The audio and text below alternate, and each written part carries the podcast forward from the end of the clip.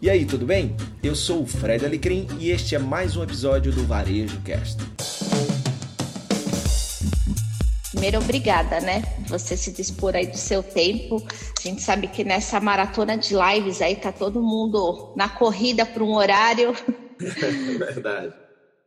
É, que bacana. É, pessoal, a gente vai é, daqui a pouquinho tirar os comentários, tá? Só para conduzir um pouquinho aqui a live, daí a gente abre de novo para a gente poder escutar o Fred melhor. Se vocês tiverem perguntinhas, coloca aqui na caixinha de perguntas que a gente vai abrindo no decorrer é, da live. Fred, se apresenta aí. Bom, é, bom dia a todo mundo, a honra estar aqui, adorei o convite. Eu me chamo Fred Alegrim e minha paixão, além da família, é o varejo. Eu faço, eu atuo no varejo desde os 20 anos. Primeiro como varejista, é, tive o primeiro negócio com, com, perfumes, não deu certo. Aí depois eu fui para uma outra indústria, também não deu certo. Aí meu terceiro negócio foi junto com minha irmã, foi empresa de intercâmbio cultural, foi bem bacana. A gente passou 25 anos com a empresa. E eu saí dessa empresa para montar uma empresa de tecnologia. Hoje a gente está em São Paulo, residente no Cubo é, do Itaú, e a gente faz, ajuda concessionários de veículos a venderem mais, melhorando a experiência online deles, de crédito, de é, atendimento a cliente. Então eu tenho essa paixão pelo varejo. Uh, faz mais ou menos 12 anos eu comecei a levar empresários para missões internacionais, para a gente ver o que, que acontece de bacana lá fora, que possa nos inspirar, traduzido aqui para a nossa realidade no Brasil. É, entre entre esses, é, essas viagens, a missão para a NRF, que é a maior feira de varejo do mundo, acontece anualmente em Nova York. É, também bastidores da Disney, para a gente ver lá um pouquinho de experiência. E aí eu levo os empresários, a gente vê, depois faz uns workshops, faz visita técnica ao varejo e depois faz essa tradução aí do que, que, do que, que funciona e como funcionaria no Brasil todas essas tendências. E além disso, eu sou autor de quatro livros é, ligados ao varejo, o Algo Mais, Movimentação, Cura Empresarial, que fala um pouquinho sobre a questão dos ambientes tóxicos dentro da, dentro da empresa, mais focado para a liderança. E o último, bem para o varejo mesmo, foi lançado no final do ano passado, chama Pare de Vender Assim. Só isso. Tipo, nem sei por onde eu começo. Mas eu, vou, eu, eu acho interessante, vou lá voltar, lá no começo né, de tudo. É, como é importante ter a experiência também de não dar certo, né, Fred? O quanto a gente cresce então, às vezes as pessoas também estão se sentindo, poxa, eu errei, não tenho, não consigo começar de novo, eu vou começar e vou errar. Eu acho que esse jogo de erro e acerto também faz parte do crescimento e do sucesso. Total, Lu, total. Muito bom você falar sobre isso. É, a gente aqui no Brasil tem uma cultura é, muito forte de é, só valorizar, assim, olha o cara que deu certo ou criticar o que deu errado, né? Eu acho que a gente tem aprendizado com as duas coisas. É, demorou para eu entender isso, mas foi muito importante para o meu desenvolvimento aprender que, primeiro, a gente não aprende errando nem acertando. A gente aprende se a gente refletir, né? O que é que aconteceu? O que é que eu tenho a ver com aquilo? É, o que, que eu poderia ter feito de diferente? E a mesma coisa com acerto, porque se a gente não reflete, nem acertando nem errando, não desenvolve o aprendizado necessário para continuar evoluindo. Mas é, faz parte do processo, sim. A gente só tem que ter um outro cuidado, né? Eu vivo muito nesse mundo de startups de cinco anos para cá. É, e aí pegaram uma frase do Steve Jobs e deram uma adaptada para esse mundo. E, e, aí aconteceu que as pessoas têm, têm um lance da, desse mundo de tecnologia que é R rápido. Né? Então, pessoal diz, ó, R rápido que é para corrigir logo. Mas aí as pessoas começaram a mirar o errar logo. Né? Deixa eu fazer logo para errar, como se esse fosse o objetivo. Então, tem que ter cuidado para o errar não virar aspiracional. Né? Também Sim. não é necessário você errar. Vai errar, mas Sim. também você não deve buscar o erro, né? Você deve buscar. Tanto é que meus amigos do César de Recife, sendo de estudos avançados do Recife, dizem que não é errar rápido, é aprender rápido. Então a gente tem que aprender é. rápido, seja com acerto, seja com erro. Que bacana, é isso mesmo. Bom, nós colocamos aqui como tema é, como inovar na crise. E aí eu vou deixar você começar e a gente vai deixando fluir aqui é, as perguntas e os temas aí, Fred. Vou deixar com você. Tá bom. É, bom, quando a gente fala em, em, tempos como esse, né, que são cíclicos, né, eu acho que a, a, grande diferença, no meu ponto de vista, Lu, em relação a essa crise, é que a gente tem uma questão humanitária muito séria, muito importante, que a gente tem que cuidar, porque não é uma crise só econômica. Então, toda e qualquer é, solução tem que envolver vidas e a preservação de vidas no meio. É, então, essa eu acho que é o grande componente, né? não é simplesmente uma questão econômica apenas, é também. Então, dentro deste, deste olhar, é importante que até a gente vê uh, muitas pesquisas sendo, sendo apresentadas por Cantar, Ernest Young, entre outros institutos, mostrando que empresas, desses aí quase 90 dias que a gente está em isolamento social, uh, que foram mais inovadoras e compassivas, estão levando vantagem. Né? Então veja como tem os dois elementos aí. Né? Eu preciso sim me reinventar, mas os elementos da minha reinvenção precisam conter o cuidado com as pessoas. Aí vem a compassividade. Então, todas as pesquisas apresentadas até agora de empresas que estão se saindo melhor, sofrendo menos ou até não sofrendo, é, tem a ver com compassividade e reinvenção, ou seja, inovação. Né? Então, eu acho que é, esses dois elementos são importantes e tem que estar andando lado a lado. Por isso que eu, eu, eu sempre falo, falo no meu livro Pare de Vender Assim, junto com o meu coautor, o Kiko, que é um querido amigo, que é, grande legado para quem tem negócio, para profissionais, né, é a gente sair de um mundo do ou para o i. Né? Então, eu saio de uma visão binária, é, ou eu faço isso, ou eu faço isso, para não, dá sim para inovar enquanto eu cuido das pessoas, dá sim para ganhar dinheiro enquanto a gente faz bem para o mundo. Então, acho que esse, esse é um grande elemento que, que esse, esse tipo de crise que a gente está vivendo hoje traz que é o componente humano tem que estar ali como base para sua tomada de decisão. Por isso que propósito é tão importante hoje em dia, é por isso que compaixão é tão importante hoje em dia. Então, as empresas que estão inovando, cuidando desse pilar, é, estão levando vantagem. O Fred, tinha uma pergunta sobre isso. É, você acha que a pessoa vai voltar, nessa crise toda, ela vai voltar mais humana, é, vai comprar com algum significado, vai mudar é, o, a forma dela comprar, o olhar do que ela está comprando? Bom, é, Lu, é, o, meu, o meu desejo é que sim, certo? Vamos para a realidade, a realidade subjetiva, ou seja, aquilo que eu desejo, uhum. sim. Né? Quero muito, até porque é o que eu acredito. Né? É, a realidade objetiva é que nem todo mundo certo? Nem, nem todo mundo, é, em momentos como esse, vai elevar a consciência ao ponto de só de ser mais consciente também no ato de comprar. O que eu tenho percebido, já venho falando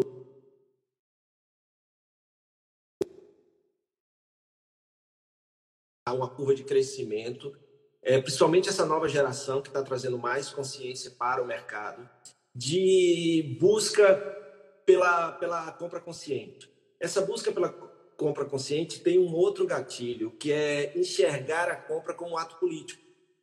Então, não é comprar por comprar. Na hora que eu escolho uma marca, politicamente eu estou dizendo que eu concordo com o que aquela marca é, né? Porque uma marca não é só o seu produto, mas o que ela, como ela produz, é, o que ela produz, como ela cuida das pessoas que produzem o que ela produz, né? Por isso que já há um tempo no varejo se fala que cuidado, não é mais só o que você vende, é também o que você defende, né? Suas bandeiras, suas causas.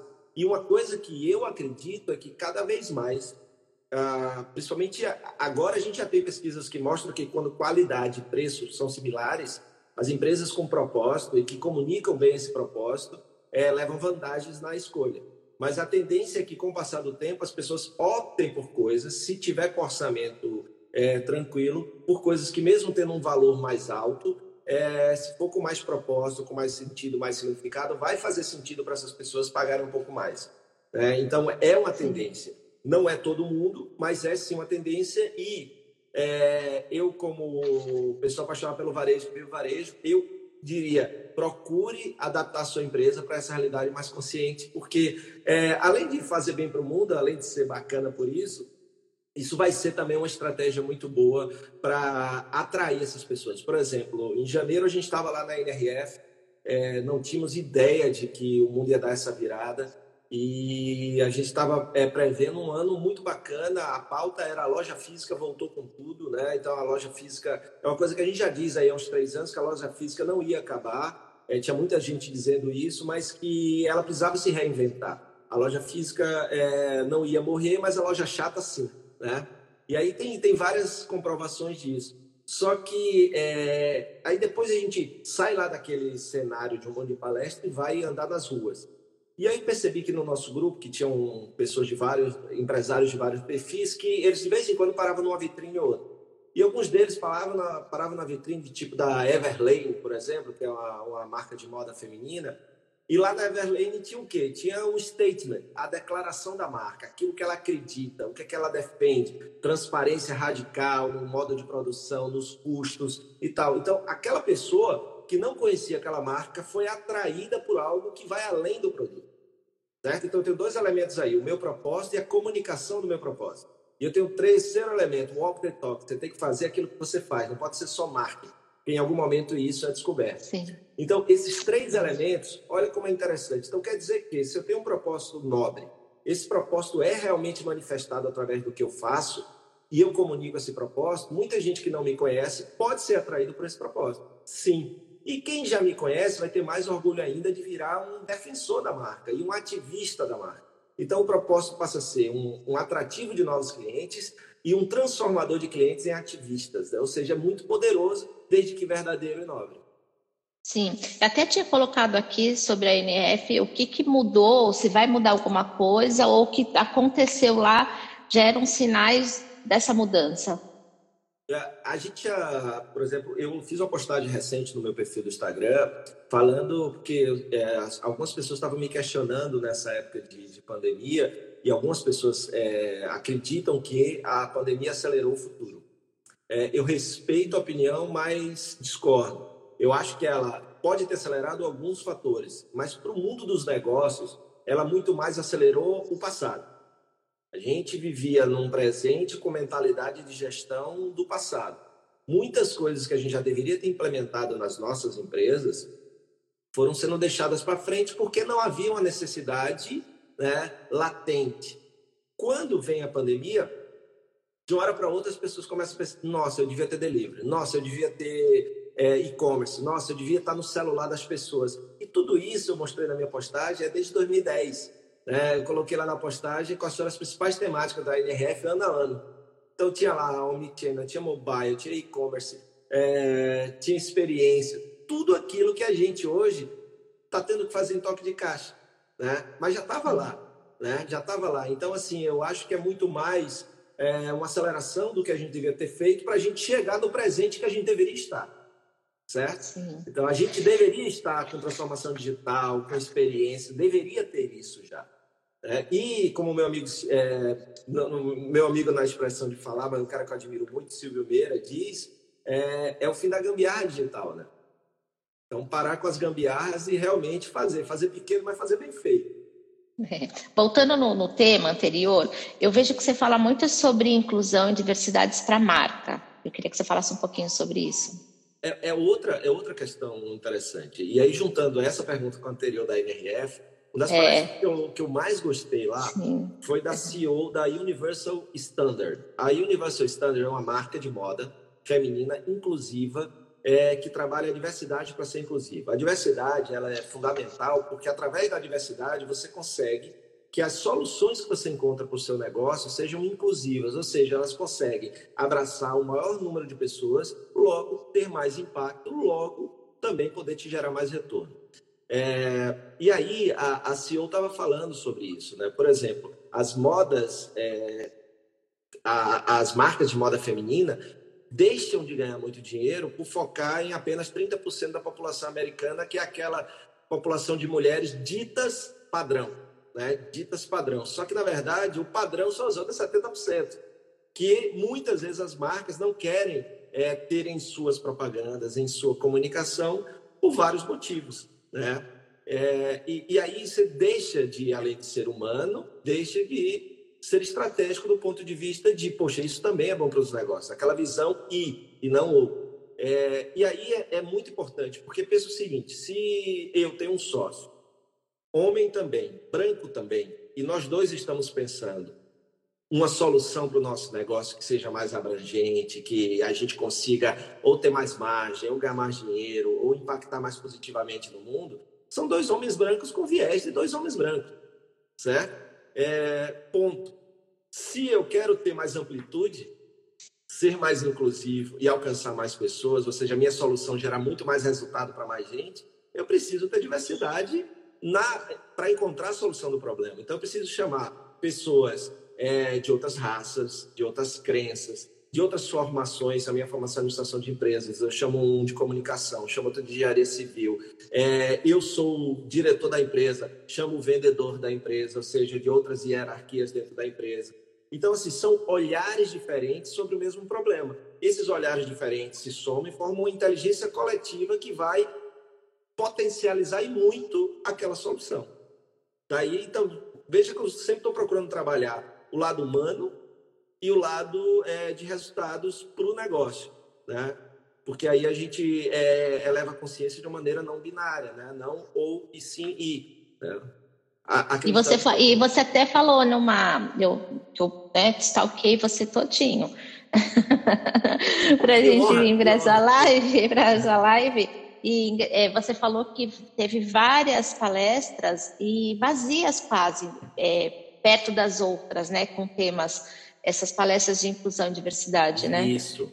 Eu gravei um vídeo porque eu estava indignado naquele momento que você viu esse vídeo que uhum. você viu aí. Eu estava indignado porque a, a, duas palestras que eu assisti, um auditório grande, falando sobre diversidade, que é um tema tão necessário, tão importante para as empresas e para os negócios. E aí tinha, tipo, no auditório para 500 pessoas, tinham 50 pessoas, tinha 10% do auditório. E aí as palestras com como bombar o seu e-mail marketing, como fazer não sei o que na internet, tudo lotado com gente do lado de fora. É, assim, as duas coisas são importantes. Mas o que eu acredito que é, se você é, muda o seu modelo mental para algo mais inclusivo, com mais diversidade, isso vai gerar, a, você vai usar o seu e-mail marketing, o seu Instagram, o TikTok, seja lá a ferramenta digital que você for, com base em um modelo mental mais inclusivo. O que acontece é que as pessoas uhum. vão para as ferramentas sem entender como aquela ferramenta pode impactar melhor a vida das pessoas. Né? Porque imagina, o que é um cliente? Não é um target, não é um lead. Né? A gente está desumanizando os negócios. Né? Por isso que né, nesse recente livro a gente diz, não, para de vender assim. Né? A gente tem que trazer humanidade de volta para os negócios. Cliente é gente. Né? Tem, tem um filme brasileiro muito bacana é, chamado Bacurau. E esse Bacurau, é, ele é passado né, no, interior do, no interior de Pernambuco, e, aliás, no interior do Rio Grande do Norte, gravado no interior de Pernambuco. E aí tem uma hora que chegam duas pessoas do Sul, e essas pessoas são bem preconceituosas. E aí eles chegam numa, que eles chamam no Nordeste de bodega, num mercadinho daqueles bem pequenininho lá e tal, naquela cidade, a cidade é bem pequena. E aí a, aqueles dois motoqueiros chegam ali e perguntam assim: vem cá, quem nasce aqui em, é em Bacurau é o quê? E aí tem uma criancinha bem pequenininha que chega e responde assim: é gente. Né? Sabe? Simples. Olha que coisa linda, né? Simples assim. o que é cliente? É gente. Né? O que, que nós, como negócio, temos que fazer? Entender que ele é gente e que ele tem necessidades como todo ser humano. Qual é, é o negócio do futuro? É aquele que se mantém relevante. Como é que a gente se mantém relevante? Se a gente consegue entender que as necessidades humanas, elas são as mesmas por séculos. São lá. O que muda? A forma como a gente atende essas necessidades, pelo menos a grande maioria delas. Né? Então, por exemplo, é, é, surge, na hora que surge um, um aplicativo de mobilidade, ele não está criando uma nova necessidade, ele está atendendo de uma forma diferente a necessidade de ir e vir das pessoas.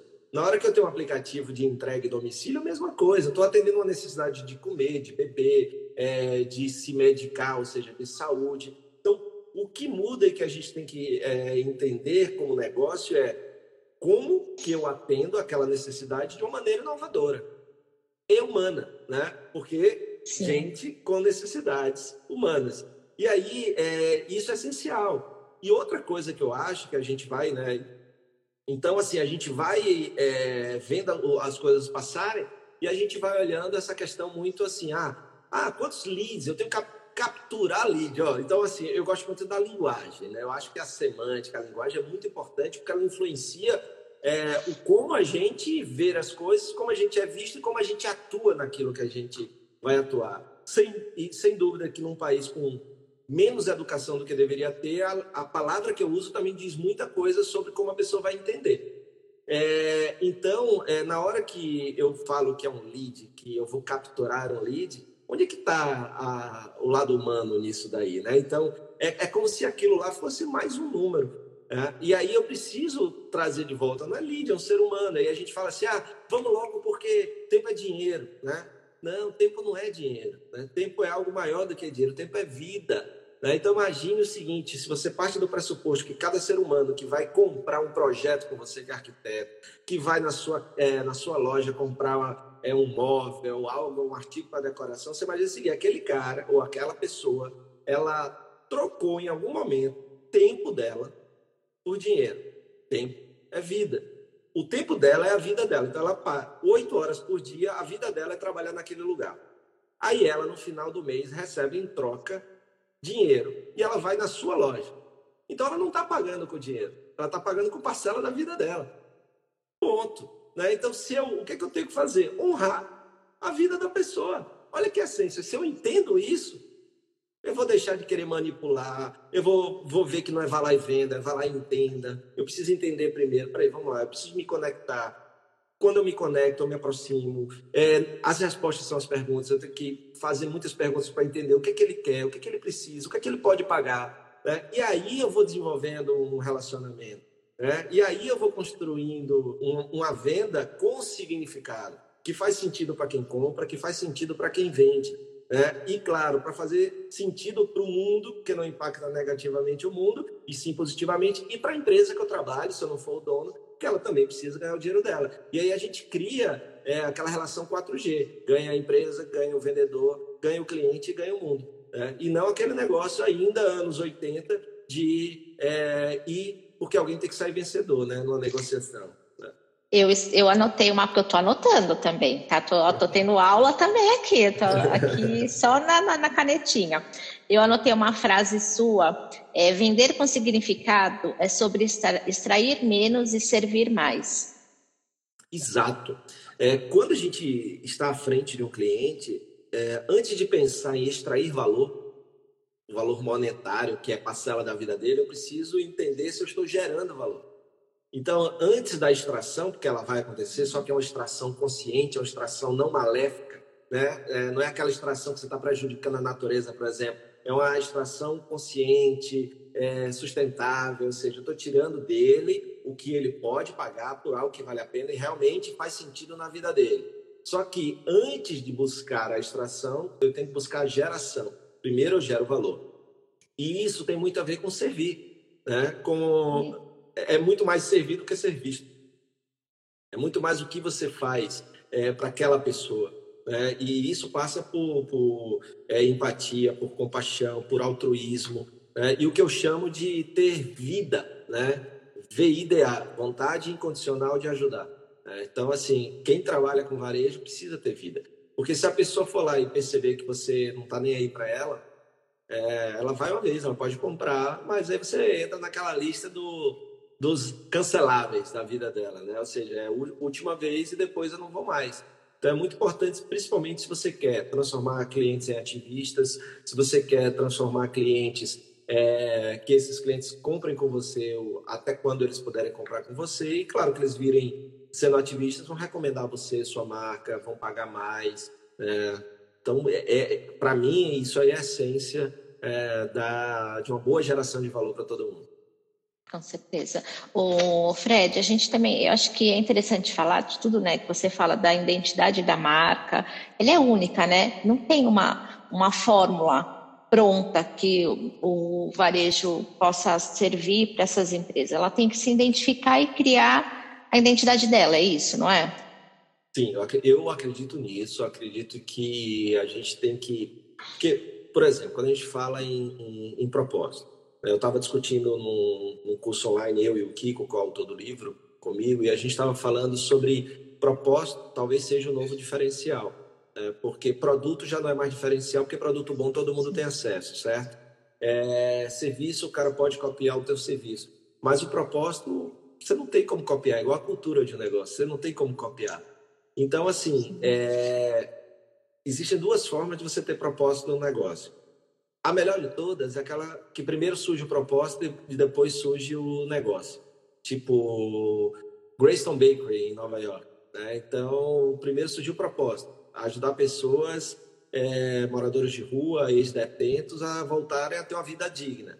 Esse é o propósito. Aí, pô, como é que eu faço isso? Ah, através de um negócio. Como? Aí os caras começaram a fazer brownies. A frase deles é, é a gente não contrata pessoas para fazer brownies, a gente faz brownies para contratar pessoas. E o processo deles é um processo open hire.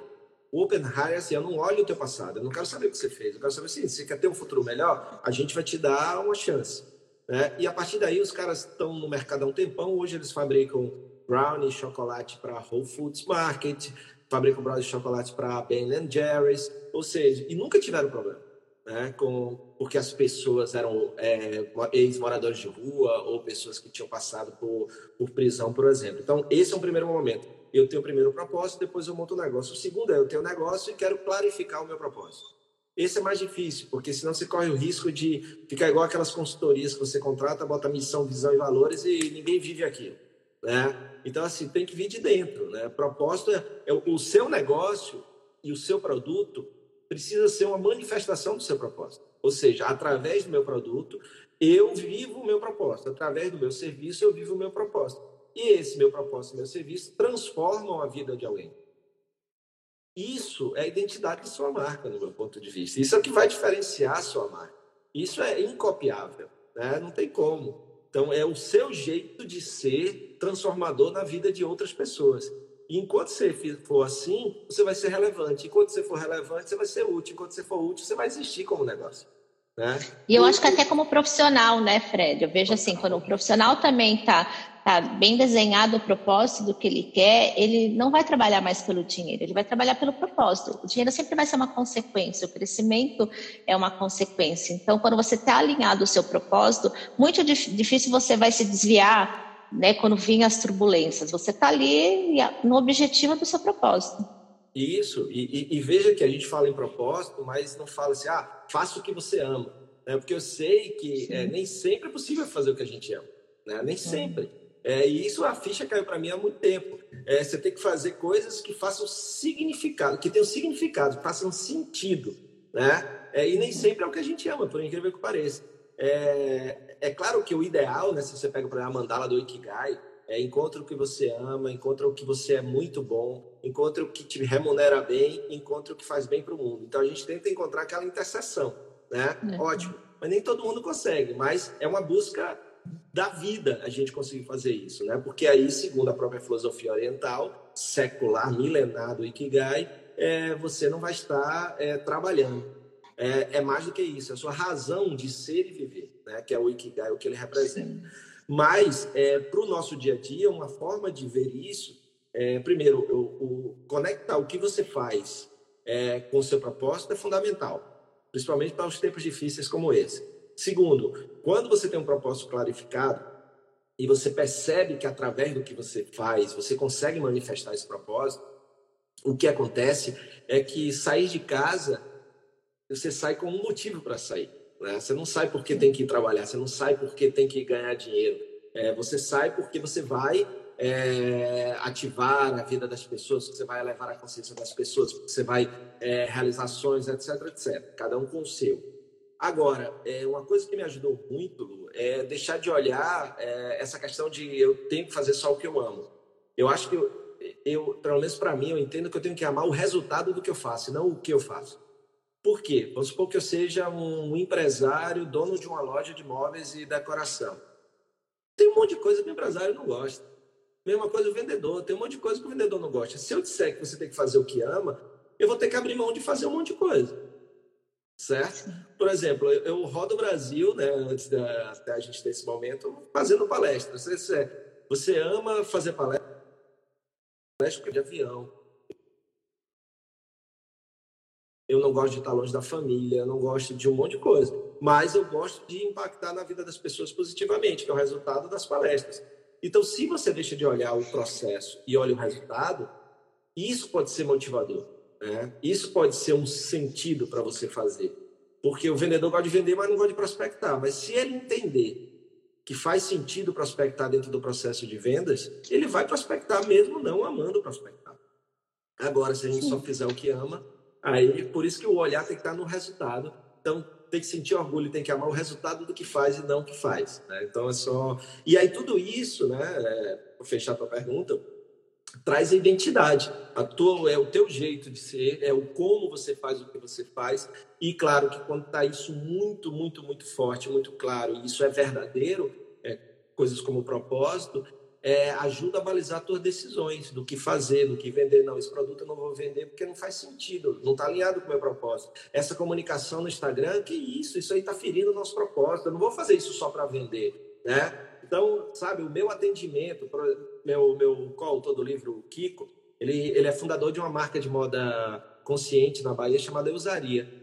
E lá eles têm um mote para o vendedor, que lá eles chamam amador, não chamam vendedor, que é assim: o cliente pode até sair com a sacola vazia, mas o coração tem que sair cheio. Né? Então, por quê? Porque nem todo dia a gente vende para aquela pessoa, mas a gente tem que impactar positivamente a vida dela, para que ela continue vendo a gente como algo positivo. Pô, fui naquela loja, quero sair melhor. Pô, nem comprei nada e a menina me atendeu tão bem, me ajudou nisso. Legal. Então, fica na cabeça, fica no coração, né? E não esse negócio de vá lá e venda, vá lá e venda, vá lá e venda. Não, vá lá e entenda. O momento é esse de vender. Se não é, converse, é, eleve aquela pessoa, melhore a vida dela naquele momento, porque talvez não seja o momento dela. E a gente tem que respeitar. E marcas que são assim, por incrível que pareça, vendem mais, né? Porque se a gente for pegar a própria usaria, é, aqui, aqui no Brasil, entre outras, mas, por exemplo, alguns exemplos americanos, a Patagônia, a LL Bean, são marcas, por exemplo, que circulam caminhões da, das marcas pelas cidades americanas para fazer ajuste de roupa para que você não precise comprar outra roupa da marca. Né? É, eles compram roupas usadas e revendem roupas usadas. Né? Tem essa toda essa economia circular que eles investem muito. Então, então assim, é, não precisa ser tão ostensivo. Claro que é necessário vender, precisa, né? Só que é o que eu digo no livro, né? É preciso bater meta, sem abater pessoas. Top. Vamos lá. Construção de gestão de uma comunidade em torno da marca. Você fala muito de comunidade, né, Fred? Isso, eu, eu sou. Eu comecei a olhar para isso numa, no ano desse que eu estava em, em, Nova York, lá na, na NRF, eu assisti a palestra de um cara chamado Don Tapscott. Acho que isso deve fazer uns 12 anos, mais ou menos. O Don Tapscott ele é autor do livro Wikinomics. É, não confundir com Economics nem Freakonomics, é o Wikinomics. Esse cara é um futurista e é um cara muito bacana e tal. Ele tem um outro livro chamado Grow, Grow Up Digital que é da década de 80, ele já previa muita coisa que a gente está vivendo hoje. E aí ele disse assim, ó, é, no futuro, marcas que não tiverem uma comunidade formada ao seu redor não serão mais marcas, ou seja, não existirão. E aí você, a gente pega, por exemplo, como é que a Harley Davidson renasceu, criando tribos, comunidades ao seu redor. A gente tem aí em São Paulo, até fiz uma live com ela essa semana, Dani Junco, da Bitumen, que é uma comunidade de mulheres, mães empreendedoras, né? Que ela, é, ela quando teve filho, estava naquela, naquele momento bem triste, não ia fazer na vida, porque viu que o mundo se fechava para mães é, que queriam ou empreender ou trabalhar. E aí ela botou no Facebook lá, gente, eu estou passando por esse problema assim, assim, quem quiser trocar ideia comigo, eu estou em tal lugar. Quando ela chegou lá, 200 pessoas. Disse, Nossa, mais gente está passando pelo que eu estou passando. E aí, a partir dali, surgiu né, a ideia, se tem uma comunidade, então ela, ela formou uma comunidade para ajudar mães é, a empreender ou a desenvolver uma carreira é, no negócio. Então, isso fortalece, porque aquela comunidade, aquelas pessoas, elas, elas se conectam com você porque aprendem, se tornam melhor, é, elas, uma comunidade, ela não só, uma empresa, ela não só alimenta as pessoas, como ajuda as pessoas a se conectarem nessa comunidade. Então, não é a empresa ela não controla, a empresa ela cria e, e faz uma, um, um jeito para que as pessoas orbitem mas a comunidade tem vida própria. As pessoas da comunidade também se relacionam.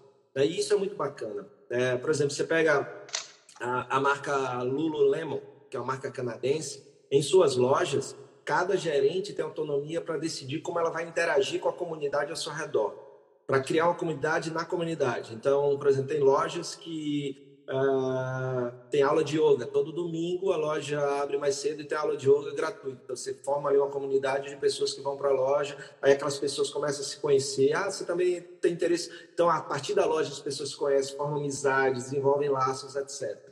É outra coisa lá, eles têm painéis dentro da loja onde professores é, podem botar os seus cartões em busca de aluno, alunos em busca de professores, ou seja, estou fortalecendo a comunidade é, de quem quer é, praticar esporte e quem dar aula, como também pessoas podem dizer assim, ó, vou começar a caminhar, não gosto de caminhar sozinho, quem quer caminhar comigo? Então, acaba conectando pessoas, né? Então, essa comunidade, essas comunidades fortalecem demais uma marca, é, seja em tempos difíceis ou não, é muito importante você construir essa comunidade. Um último exemplo disso, eu falei de, de Harley Davidson, é, por exemplo, muitas marcas no, pelo mundo tem um sininho, né? O pessoal no ramo imobiliário, concessionário, tem um sino quando toca, é, porque é sinal de que ele fez uma venda ou bateu a meta. Então o vendedor vai lá e toca o sino.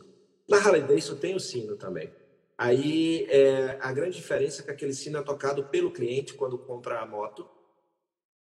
E aí quando o sino toca, começa a tocar High to Hell do ACDC bem alto na loja Todo mundo que está na loja para de fazer o que está fazendo, se dirige ao cliente para dar boas-vindas à família Harley Davidson. Olha como é diferente. Uhum. Então, um eu estou focando, eu resolvi o meu problema, eu bati minha meta, eu vendi para aquele cliente. O outro está dizendo assim, cara, temos mais um membro para a família. Olha o olhar humano e o olhar só em bater meta. Né? Então, assim, qual, que, qual cliente vai sair mais feliz dali? Qual cliente vai virar ativista da marca? aquele que vai entrar numa comunidade. Né? O outro cliente não está mais nem aí, né? O, o, a marca não está mais nem aí. Então, isso é muito importante, a formação dessa comunidade. Que legal. E assim, várias perguntas, porque ontem, na hora que eu fiz o post, é, eu tenho uma equipe, eu trabalho hoje com varejo também, na parte de visual merchandising e estruturação de lojas, né? E aí a Tânia da minha equipe, Lu, não acredito que você vai ter live com o Fred. E ela mandou, ela falou assim, não, eu tenho algumas perguntas, eu sigo muito ele, ele é uma referência para mim. Opa, e ela falou assim, ela falou assim, isso é uma curiosidade minha, e eu vou abordar ela aqui. Magazine Luiza vem como uma Amazon? Talvez seja a empresa brasileira que mais é, tem chance de se transformar numa, numa Amazon, numa, numa, potência no mercado. E aqui, no meu ponto de vista, está dando os melhores passos em todas as direções.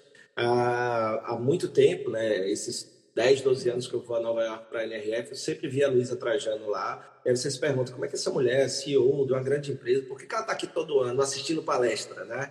É, aí tem o filho dela que entrou com uma visão também muito boa. E eles criaram um, um ambiente que hoje tornou o que a empresa é. é, é inovadora, reage rápido ao que está acontecendo no mercado, é, fez, colocou, é, desenvolveu laboratórios para ter startups dentro, para inovar, mas ao mesmo tempo que ela cuida de tecnologia, ela é premiada como empresa boa para se trabalhar, é, teve muito uma ação muito interessante deles em relação a com essa pandemia, com o isolamento social, aumentou muito, infelizmente, a violência contra a mulher. E aí eles fizeram aquela, aquela comunicação, criaram dentro do aplicativo um botão de pânico para que as mulheres é, simulariam que estariam fazendo uma compra e poderiam salvar a vida dela ao clicar no botão.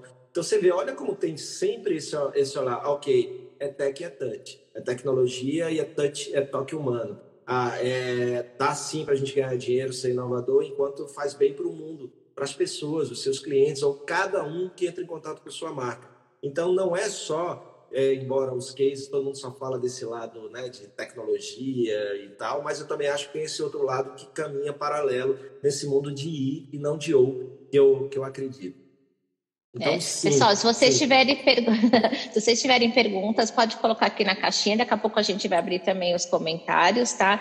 É... a gente já perguntou, né? Eu vou só é, reforçar: futuro capitalista vai ser mais consciente. Você já falou do consumo, né? Que é o que você acredita. E valores da empresa do futuro, Fred. Bom, valores é, é, é um, mais um do, dos fatores que colaboram com quem vai querer trabalhar com você, por que vai querer trabalhar com você e o que vai ajudar a clientes se conectarem com você. Né? O valor é, são a base para a manifestação do propósito. Eu tenho um propósito nobre, mas são meus valores que é, orientam, direcionam os meus comportamentos, ou seja, formam a cultura. A cultura é recheada dos valores, é aquilo que eu valorizo e que eu vou é, premiar ou reconhecer quem é, abraça os meus valores dentro da empresa e vou redirecionar ou até mesmo entender que aquela pessoa não faz parte da empresa porque ela não é, divide os mesmos valores que a gente. Então, tipo, humanidade, é, honestidade, é, transparência, coisas que na hora que você entra na empresa, você precisa ter os, é, o que pode fazer com que você não se dê bem numa empresa. Uma dessas coisas exatamente é valores muito diferentes, né?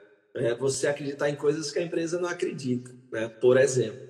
É, então, os valores são muito importantes, é, agora mais do que nunca. Né? Porque se, se a gente diz assim, vamos supor que uma pessoa que esteja numa condição normal de não ter que aceitar um emprego porque ela precisa, que infelizmente é a maioria no nosso país, mas ela pudesse escolher.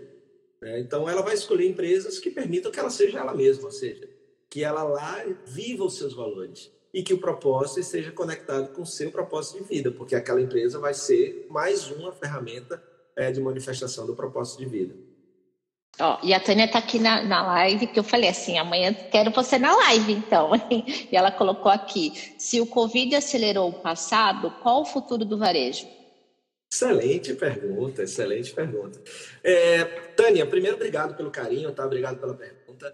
É, Tânia, eu estava eu tava esse ano na, na NRF e uma, uma pessoa, não me lembro se foi do Starbucks ou do Walmart, dizia assim, ó, quem disser que sabe qual o futuro, pessoa está dando um puta de um chute, porque é, é, difícil você precisar, né? Se a gente for beber no futurismo, existem nove tipos de futuro, segundo Boros, Joseph Boros, né? Que ele, ele tem uma, uma, um conceito de futuro impossível, futuro plausível, futuro desejável, né? O futuro desejável, porque a gente pensa assim em futuro, ah, como vai ser o futuro?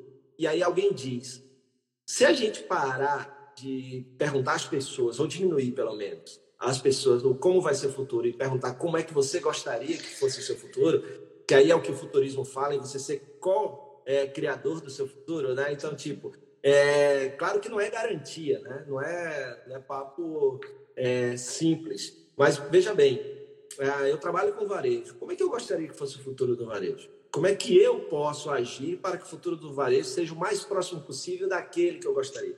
Então, vou dizer, o meu olhar do futuro do varejo é que, primeiro, loja física não vai morrer, loja chata sim. Só que a loja física tem que ir além do, do produto. Ela, por quê? Porque com essa pandemia, o que vai acontecer de legado é que as pessoas perceberam que elas não precisam ir à loja para comprar.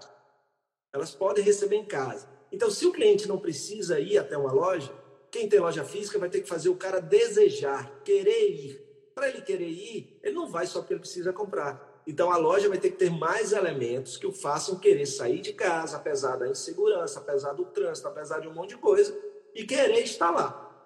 Então, você precisa investir não mais em vendas por metro quadrado, mas em experiência por metro quadrado, como fala Rachel Sketchman da Story. É, então, é é por aí que eu vejo. Falando em digital, é, o digital é uma realidade. Não acho que vai ficar nesse patamar todo de vendas. Acho que ele está nesse patamar porque é a única forma que a gente tem de comprar. As pessoas adoram o presencial, adoram a experiência. Na hora que elas se sentirem é, confiantes de novo, elas vão ter experiência naquelas lojas que fizerem sentido, ou seja, que entregarem muito mais do que é, exposição de produto certo? Ah, Para isso, ah. gente muito boa, é, curadoria de produtos, exposição, experiência e o on e o off junto, que eu chamo de onofre. Não a farmácia que vocês têm aí em São Paulo, onofre, mas on de online, off de offline, gerando re, reputação e resultado, Onofre. Então, a experiência digital, a sua presença digital, tem que estar unida à sua presença física para que o cliente perceba como uma coisa só, fluida e com o mínimo de atrito possível. Então, desta forma, quando o cliente quiser comprar online ou pesquisar online, ele vai te encontrar muito bem e a experiência vai ser boa. Quando ele quiser ir até a loja, ele vai e vai encontrar ali uma experiência tão boa quanto. Então, é assim que eu vejo o futuro do varejo, mas é apenas o meu olhar. Legal. O Face to Face ele fez uma pergunta. Fred, o que você sugere para incentivar a equipe no retorno pós-pandemia? Ações. Que tipo de ações, Bom, né? Primeiro adorei o Face to Face, né? O cara a cara é, é, eu gosto muito de estar, né? É, bom, é, o que está acontecendo? Eu tenho percebido. Ontem eu estava conversando com com, com meu sócio e, por exemplo, nós temos 16 funcionários, uma empresa de tecnologia. É, as pessoas já tinham uma cultura de trabalhar remotamente, mas o que acontece, que está acontecendo na minha empresa, que está acontecendo em várias empresas, é, é, que as pessoas estão preocupadas. Né? Então, aumentou muito a ansiedade, aumentou muito pânico, aumentou muito é, sintomas de depressão. Então, a primeira coisa que você pode fazer, não precisa nem esperar voltar, é saber como é que você cuida da sua equipe. O que é que você pode fazer por elas, certo? Esse é o primeiro ponto. Você conhece uma psicóloga? Você pode fazer uma live pelo Zoom com a sua equipe para falar um pouquinho sobre isso, sobre como cuidar, como manter a mente ocupada para é, não cair numa, numa crise de pânico, de estresse, de depressão. Então, acho que esse, esse é o primeiro ponto. Se você não conhece, é, como é que você pode acessar esse conteúdo de algum site e tal e compartilhar para que seja um bom, uma boa orientação? Outra coisa, é, conhece alguém que trabalhe com respiração, meditação? É, também é um outro caminho muito importante para um momento como esse, para que as pessoas possam é, se conhecer melhor, respirar melhor, meditar, relaxar para é, esses momentos. Um outro ponto é a atividade física, né, para você cuidar da mente, mas também cuidar do corpo. E o quarto ponto é nutrição. Então, acho que se você puder prover conteúdo relevante e útil para as pessoas nesse sentido, você já está preparando essas pessoas para uma transição para quando a gente voltar pós-pandemia. Então, assim, a primeira coisa que você tem que cuidar agora é disso, é, é saúde, corpo e mente. Né? Porque quando as coisas é, voltarem, você ainda tem aquela, né, aquela preocupação toda, aquele, aquele cuidado todo que a gente tem que ter. Então, eu acho que eu não esperaria é, voltar é, e já começaria a agir nesse sentido, face to face. Eu acho que eu, eu iria por aí. Na volta, é, aí voltou. Você já está cuidado, a pessoa já está, vamos supor, preparada e cuidada em relação a esses fatores que são importantes: corpo, mente e espírito. É, aí é ver o seguinte: quando você abre pós-pandemia, o cliente, lembra, ele teoricamente não precisa ir mais até você, então ele tem que desejar ir. Que novidades você vai apresentar para o seu cliente para dizer assim, ó, passamos 80 dias, 90 dias, mas a gente se preparou. Estamos melhor em quê? É, que tipo de conhecimento a equipe você vai entregar a ela que ela não tinha antes? Que tipo de serviço o seu negócio vai ter que não tinha antes? Então, é importante você apresentar uma nova versão do seu negócio. Isso é fundamental. Acho que a melhor maneira é, primeiro, preparando as pessoas, porque né, tem muito medo, muito receio, muita tensão, muito estresse. E não é só com ele mesmo, é com a família, e alguém que pegou Covid, alguém que infelizmente é alguma família que perdeu alguém por causa dessa terrível, desse terrível vírus. Então, cuida é, primeiro da mente, do espírito, é, do corpo com alimentação, atividade física, meditação, é, respiração e é, psicólogo, né? Depois, conhecimento técnico, loja, se você tem loja física, uma mini reforma, se você puder, né, para a pessoa quando chegar ver que tem uma novidade, faz um retrofit, né, cuida de alguma coisa é, para estar diferente, ver o que você pode colocar dentro da loja que não tinha antes, não só no aspecto de atendimento de serviço, mas de produto, mas também já criando esse ambiente onde as pessoas queiram estar depois de ficar tanto tempo em casa. Tentar trazer um pouquinho do, daquele conceito de third place, de terceiro cantinho, né? casa, trabalho, sua loja, o seu espaço, um lugar que ele queira passar um tempo depois de ficar tanto tempo em casa. Legal. Tem um aqui que acho que é a Val Assunção. O que você nos diria sobre as mostras de decoração esse ano? É, acho que é, deve ser os eventos né, sobre decoração e tendência. Acredito que seja isso. Olha, Val, é, isso é uma incógnita, eu não sei te responder, mas assim, eu acho que grandes eventos esse ano não vão acontecer. Eu acho, tá? É, acho que é até prudente que não aconteça. Porque até a gente ter uma cura, uma vacina ou um tratamento que realmente seja comprovadamente eficaz contra esse vírus, as pessoas vão estar com medo. Tanto é que, perceba o seguinte, o que é que mais se fala hoje em, em cidades que já flexibilizaram e que negócios estão abertos? Se fala em bioproteção, se fala em PHS, coisas que não existiam no mundo do, do varejo. Processos higiênicos sanitários e bioproteção então, agora a gente tem que é, ser muito bom em protocolos de, bio, de bioproteção para que o cliente tenha confiança de ir até a gente. Então, ele tem que chegar lá e ver que a gente está dentro de todos os padrões e algo mais para proteger a nossa equipe, não é só o cliente, proteger a nossa equipe. Lembra, eu vou comprar de quem cuida também das pessoas. É, então, eu vejo, chego lá, está todo mundo de máscara Está todo mundo usando álcool gel, está todo mundo protegido. Você está fazendo uma escala reduzida para não ter tanto funcionário na loja. Então, eles são divididos. Você precisa comunicar isso para as pessoas saberem. Olha o que, é que a gente está fazendo para a nossa equipe e olha o que, é que a gente está fazendo para você. Né? Então, assim, isso é um elemento que não existia.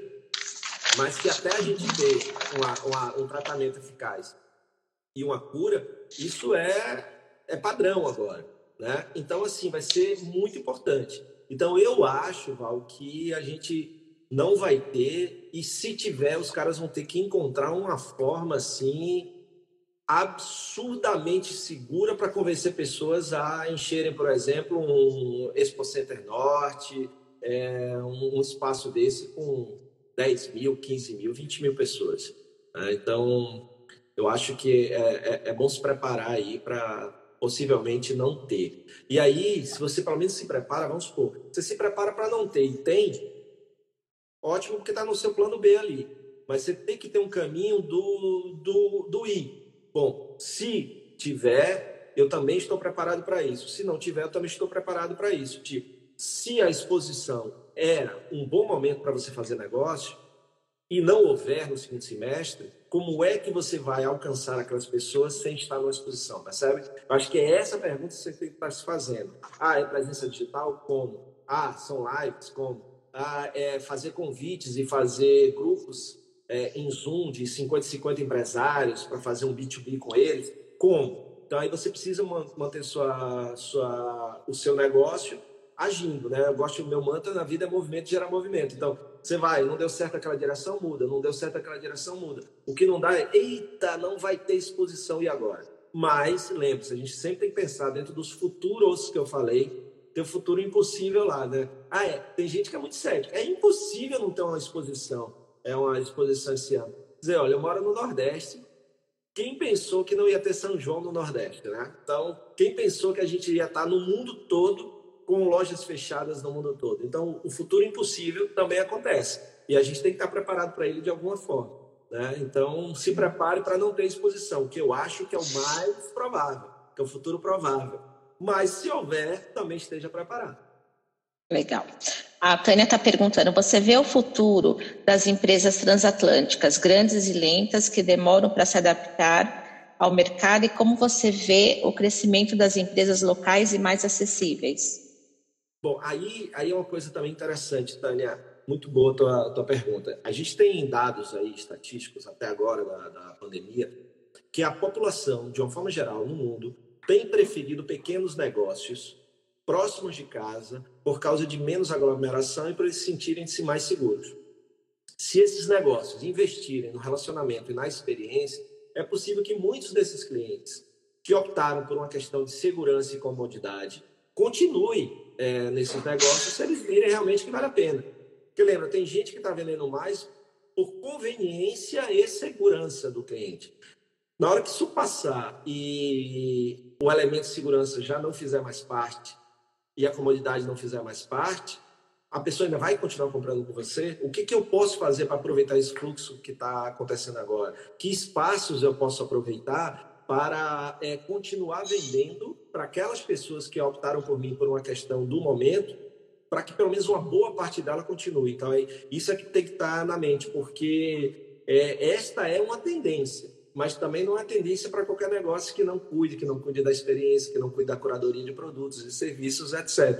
Então, são aqueles que vão merecer é, continuar tendo atenção e o orçamento daquele cliente. Então, se você é um desses negócios pequenos, aproveite para evoluir, para se conectar profundamente com esse consumidor, para que você mereça continuar tendo é, a atenção dele, o orçamento dele pós, pós pandemia. É, então, assim, é, mas a questão da agilidade que você falou, eu acho que é fundamental para qualquer empresa. As empresas mais ágeis, e não confundir agilidade com pressa. A pressa, você queima etapas, agilidade não. Agilidade é dar velocidade ao processo de uma maneira consciente. Então, eu vou ser o mais veloz possível, mas respeitando o processo. Entender o cliente, entender o momento, orçamento, plano de ação, e vou lá e entrego o mais rápido possível. É o Kevin Johnson da, da Starbucks. O desafio da Starbucks é da ideia para ação em 100 dias. Então, é uma empresa enorme, mas que é inovadora. É, então, como é que você pode ser mais inovador? Trazer inovação e perceber a inovação. Inovação não é só software, inovação não é só tecnologia, inovação não é coisa de muito dinheiro só. Você pode inovar de várias formas. E inovar não é só criar algo novo. Pode ser a, inovação para a sua loja ou carreira, pode ser aquela inovação que ainda não tem na sua carreira, no seu negócio. Na hora que você implementa algo que não tinha, você está inovando. Pode ser algo novo para a sua cidade, pode ser algo novo no seu bairro, pode ser algo novo no seu estado. Né? E aí você tem que quebrar essa, essa, é, esse mito de que inovação é só para gente grande, gente com dinheiro, é, é só software porque não é. Né? Tem, tem várias formas. A gente pega, por exemplo, aí em São Paulo tem uma rede de salão de beleza que eu sou mega fã. Fiz uma live com o CEO deles, que é o Laces and Hair. Laces and Hair tem, acho que, uns cinco salões em São Paulo. Quando começou a pandemia, os caras fecharam o salão. Então, qual, é, qual o primeiro? Eles têm 260 funcionários. Como não demitir 260 funcionários sem faturar? Então, a primeira coisa que eles fizeram foi procurar dentro de casa uma solução viram, eles produzem shampoos e, e, e, hidratantes. Pegaram a fabricação de shampoos e hidratantes, eles descobriram que tinha uma fórmula é, já aprovada pela Anvisa de álcool em gel. O que, é que eles fizeram? Começaram a produzir álcool em gel para vender para as farmácias, Drogazil, Droga Raia, etc. É, não foi o suficiente. Segundo movimento, transformaram os salões em negócios essenciais. Então, virou um bioma secos e molhados, um mercadinho de produtos naturais e orgânicos dentro da pegada e do DNA deles, porque os produtos deles não levam química, são produtos naturais e orgânicos. Isso daí é um salão que faturava 20 mil reais por dia, está faturando 5 mil reais. Mas antes faturava zero, é sério? Então, com esses 5 mil reais dia, você começa a não precisar demitir funcionário. Mas para isso, o que você deve fazer? Agilidade, mas agilidade com o propósito na mente. Né? Não é fazer qualquer coisa. Né? Então, acho que isso aí mostra um pouquinho do que a, do que a Tânia perguntou. Legal. Fred, fala do seu livro. Pare de vender assim. Você acabou de lançar, conta para nós um pouquinho. E onde ele... Isso. Onde o pessoal pode encontrar? Fala para nós aí. Bom, Pare de Vender Assim é, é, um, é um manifesto, né? É uma chamada. É, eu, eu, e o Kiko, que é o autor comigo, a gente diz que não é, não é um livro, é um, é um movimento. E o que a gente faz é exatamente trazer é, essa humanização tão necessária. A gente acredita que quem for nesse caminho vai vender mais, vai vender melhor e vai vender por mais tempo. Exatamente porque usa a consciência é, de vender algo que é manifestação do seu propósito, de vender algo que é para transformar a vida das pessoas. É, você pode encontrar o livro na Amazon ou na, na Livraria Cultura, né, se essas livrarias quando abrirem, ou na Amazon com.br está lá tanto a versão impressa quanto digital, e é um livro super bacana de ler, além de estar um livro bem, bem bacana, bem bonito, ele é um livro bacana de ler, porque assim, ó, a gente fez uma coisa, toda página tem uma frase é, que é, representa o modelo mental do livro. Então, toda, toda página tem uma frase. Então, ele tem conteúdo, mas é muito fácil de ler. Então, a gente tem, tem coisas assim como é, empatia não é colocar-se no lugar do outro, é colocar o outro dentro de si, né? aquela de entender, vender, é, vá lá e entenda, não vá lá e venda. É, então tem, tem muita coisa bacana aqui e tem dez passos. O final do livro é, são dez passos para você implementar a venda com significado no seu negócio. E aqui está cheio de é, mostrando exemplos de empresas que vendem com significado e por isso mesmo vendem mais, vendem melhor, vendem por mais tempo e transformam clientes em ativistas. E aqui a contracapa a gente mostra esse modelo de vendas que a gente quer deixar para trás. né? bater meta a qualquer custo, lucro, lucro, lucro, é, venda, venda, venda, sabe? Então a gente, é, na verdade, um contraponto a esse modelo de vendas aí não humano, é, manipulador que tem hoje em dia. Então a gente traz é, esse novo olhar. Isso é legal até para a equipe, né, ô Fred? Dá para a equipe para motivar, para ler um pouquinho, porque não adianta só o gestor também, né? Ele tem que passar isso, né, para a equipe. A, Darby está pedindo a capa, isso, ó. Pare de vender assim. Legal. Nós chegamos a uma hora de live. dentro, do, dentro do propósito, tá, Lu? Ó, ele é da editora Voo, que faz parte do Sistema B, que são empresas que trabalham com aquele é, três pontos: planeta, lucro e pessoas, é o triple bottom, bottom é, triple bottom. E para cada livro vendido, 3% do faturamento vai para ajuda para uma entidade lá no Paraná que ajuda crianças em casa de passagem a ser ressocializadas através da leitura. Que bacana. Tudo, tudo faz link, né, Fred? Muito legal. Nós chegamos a uma hora de live. Pessoal, se vocês tiverem mais alguma pergunta, quiser colocar aqui para a gente finalizar com o Fred, né? É... Eu, eu, tinha colocado aqui, Fred, eu não sei se você consegue é, resumir um pouquinho, né? Na crise, o que fazer e o que não fazer. Você consegue dar só uma passadinha por aqui para falar sobre isso? O que não fazer, não seja FDP. O que não fazer. Tá. Certo? Não seja FDP, não precisa traduzir, né? Pra, é, pra... Mas assim, não manipule, não seja oportunista, certo? É, use a linguagem correta, seja consciente é, Luciano Meira diz uma coisa que eu acho muito, muito interessante. É, uma, uma, época de crise como essa não é uma hora para a gente oportunizar. Oportunizar enquanto pessoas, empresas estão fechando, pessoas estão perdendo emprego mortes, é, mortes estão acontecendo. A própria palavra oportunidade, né, é, parece que assim, enquanto alguém está sofrendo, eu estou me aproveitando disso. Então, é, utilize. O, o Luciano ele, ele, ele fala uma coisa, eu estou me policiando para isso que é, ao invés de usar na oportunidade, use espaços. Na crise há espaços para inovar, é, ao invés de oportunidade. E fugir desses clichês, na, na crise se cresce e tal. Claro que a crise é um momento para refletir, reinventar, agir, mas tem gente que está sofrendo tentando tudo isso, porque o nosso país, infelizmente, é um país injusto, é, não, não existe mérito aqui, nem todo mundo tem os mesmos espaços, nem todo mundo tem os mesmos acessos. Então, que a gente poder propagar um pouco desse bem também naquilo que a gente faz, nos nossos perfis, um pouco de consciência, um pouco de humanidade, é, o que você puder educar, conscientizar através do que você faz é maravilhoso, além de vender o que você vende para transformar e melhorar a vida das pessoas. É, eu tenho uma pergunta aqui, a Jaque está perguntando se você é acessível. Eu vou falar minha experiência, tá, Jaque? Eu mandei um direct para ele, ele foi super educado, Fomos para o WhatsApp para bater mais um bate-bola sobre a live. Aceitou assim de prontidão, assim, numa simplicidade, no meio de tanta coisa que ele está gerando nesse momento e está aqui hoje conosco. Então, eu posso falar minha experiência, né? Para mim, ele foi muito acessível, de uma simpatia aí total. É, assim, eu, eu, posso, eu posso às vezes demorar para responder, mas eu gosto de responder todo mundo, tá? Então, seja no direct lá do Instagram, pode ir lá. Às vezes tem muita coisa, eu demoro para chegar até lá, mas, mas dá certo, dá certo. um dia dá, né? Pessoal, é. muito obrigada. É, a Jaque está falando que ele é o máximo mesmo. Obrigada por trazê-lo legal, Jaque. É isso mesmo. A gente está bem feliz Obrigado, aí. É, e a gente aqui, a live, se deixar, ela continua, né, Fred? A gente, o perfil hoje da Becasa, ele acaba é, deixando a gente ficar mais tempo aqui na live. E, mas a gente sabe, né, de todo o tempo aí que você também tem durante o seu trabalho.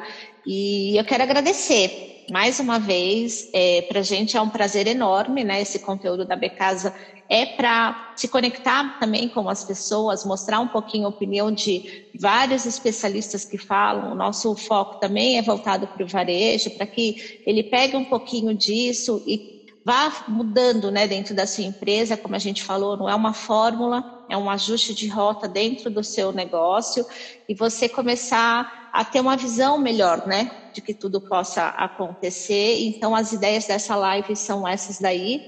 Nós voltamos, a gente sempre está nas segundas e quintas-feiras aqui às 9 horas da manhã, com algum especialista, né, falando sobre diversos temas aí. E obrigada, Fred, pelo esse seu tempo aí.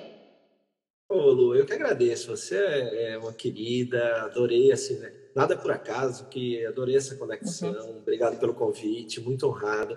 E se você puder, eu adoro pegar as lives, assim, as que eu faço, eu gosto de jogar, salvar e botar no GTV, porque mais gente pode ver. Como a live está no teu perfil, se você puder baixar uhum. no, no, rolo do teu celular e depois me mandar no link no Dropbox ou no Google Google Drive, uhum. que aí eu subo também no meu IGTV e a gente amplia para mais Sim. gente ter acesso a esse, esse bate-papo massa. Sim, com certeza. É assim, essas lives elas ficam salvas aqui no canal da Becasa, vai para o canal do YouTube e depois vai em formato de podcast. Então, vocês podem assistir depois com o tempo. Eu, eu tenho assistido depois de volta as lives, porque às vezes não dá tempo de eu anotar tudo, porque para a gente é sempre um aprendizado, a gente pegar coisas né, que façam sentido para nós e eu fico aqui, né? O caderno, ó, o caderno, estou escrito. Eu vou anotando tudo aqui. Eu acho que é momento de. Tem muita coisa bacana sendo passada, né, Fred, nas lives, em conteúdos aí que o pessoal, muita gente que às vezes não tinha tanto acesso e a gente está tendo acesso nesses momentos, eu acho que é importante também você filtrar quem é uma referência para você e seguir a tua trilha. E é o que eu tenho feito e buscado essas pessoas para estar aqui conosco. Ó, o pessoal te está agradecendo. Tem muitas pessoas aqui dando parabéns pela live. Obrigada, pessoal. Obrigada mesmo aí. Muito e... bom, uma boa. É, que e legal. e, e eu... É, então, Oi, assim, pode falar. Eu pego, eu pego no teu perfil depois e Sim, eu te mando. Não, eu te mando, eu te mando. Eu vou pedir para eles me mandarem um link, eu te mando pelo, no, pelo WhatsApp. E depois vou querer um autógrafo do livro. Quando, pessoalmente, quando nós pudermos se encontrar. Então, eu vou quem querer... gostou que está aí online, quem gostou que está aí online, uhum. vai lá, compra o livro, deixa o um review na Amazon, me acompanha no, no Instagram também, YouTube podcast, tem um podcast chamado Varejo Cast, está lá no Spotify, no Deezer, etc, etc. Vou adorar ter vocês também contribuindo para a gente elevar a consciência coletiva aí da turma e a gente ter um mundo muito melhor através dos nossos negócios, através do que a gente faz, do que a gente vende. Que legal. Pessoal, um ótimo dia, uma ótima semana e nós retornamos aqui na quinta-feira. Obrigada, Fred. Beijo, obrigado. Tchau, Beijo. tchau. Valeu, tchau.